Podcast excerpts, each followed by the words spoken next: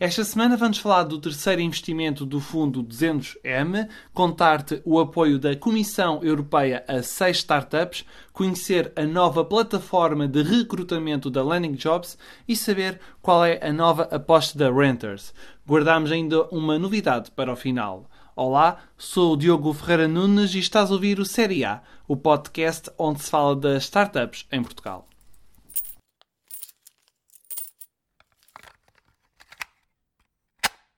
O fundo com investimento 200M fechou esta semana a terceira ronda de financiamento. Foram investidos 2 milhões e meio de euros na Lim Therapeutics, uma startup de biofarmacêutica que desenvolve soluções terapêuticas no tratamento de doenças autoimunes.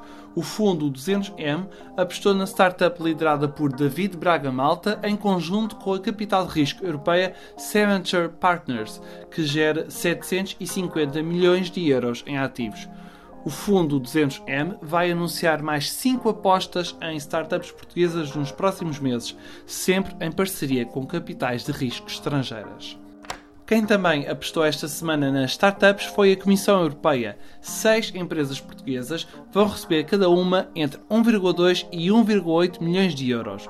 Este apoio técnico e financeiro de Bruxelas é dado no âmbito do projeto piloto Accelerator do Conselho Europeu da Inovação. Nesta ronda foram apoiadas a startup de monitorização de vinho WineGrid, a luva eletrónica inteligente da Noada, a solução de imagens 3D da MyDidim, o sistema de áudio da Sound Particles e ainda o drone de inspeção de turbinas eólicas da ProDrone. O Conselho Europeu de Inovação conta com o português Carlos Oliveira, que foi nomeado esta semana como um dos 22 membros do Conselho Consultivo. A Landing Jobs vai lançar uma plataforma para transformar os trabalhadores da área tecnológica nos seus próprios empresários a Landing Work será uma plataforma de recrutamento que quer eliminar os intermediários que existem entre as empresas que procuram profissionais para os projetos e este tipo de trabalhadores, designados como contractors.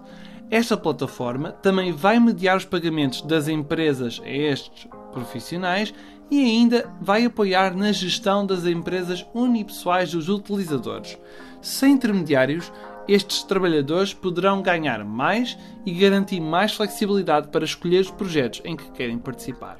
Os pré-registros já estão abertos e a partir de outubro a Landing Work vai funcionar na internet. Em janeiro do próximo ano, a marca será lançada oficialmente. A startup de entrega de refeições caseiras Eat Tasty anda a dar códigos de desconto para a Zomato. Entre 1 e 12 de julho, haverá 7 mil códigos escondidos nas embalagens da Eat Tasty e que poderão dar descontos entre os 25% e os 100% no serviço de subscrição para bares e restaurantes Zomato Gold. A novidade foi anunciada na semana em que a Eat Tasty começou a entregar refeições caseiras em Madrid. Quem quiser campismo nos festivais de verão deste ano já não precisa de comprar a tenda antes de chegar ao recinto. A startup de aluguer de produtos Renters lançou a Lazy Campers, uma marca de aluguer de material de campismo. Sumão Summerfest, Superbox Super Rock, Mel Sudoeste, Vodafone Paredes de Cora e ZNA Gathering são os 5 festivais parceiros deste ano. Para aceder a este serviço, os espectadores entram na página da Lazy Campers para escolher o material e podem pagar por MBWay, multibanco ou cartão de crédito. No dia em que começar o festival, podem levantar o material e têm de o devolver no último dia. Como é um projeto de economia circular, este material poderá ser utilizado nos restantes festivais. A partir desta semana, vamos indicar-te algumas vagas de emprego nas startups portuguesas e começamos com a InfraSpeak, que tem três vagas.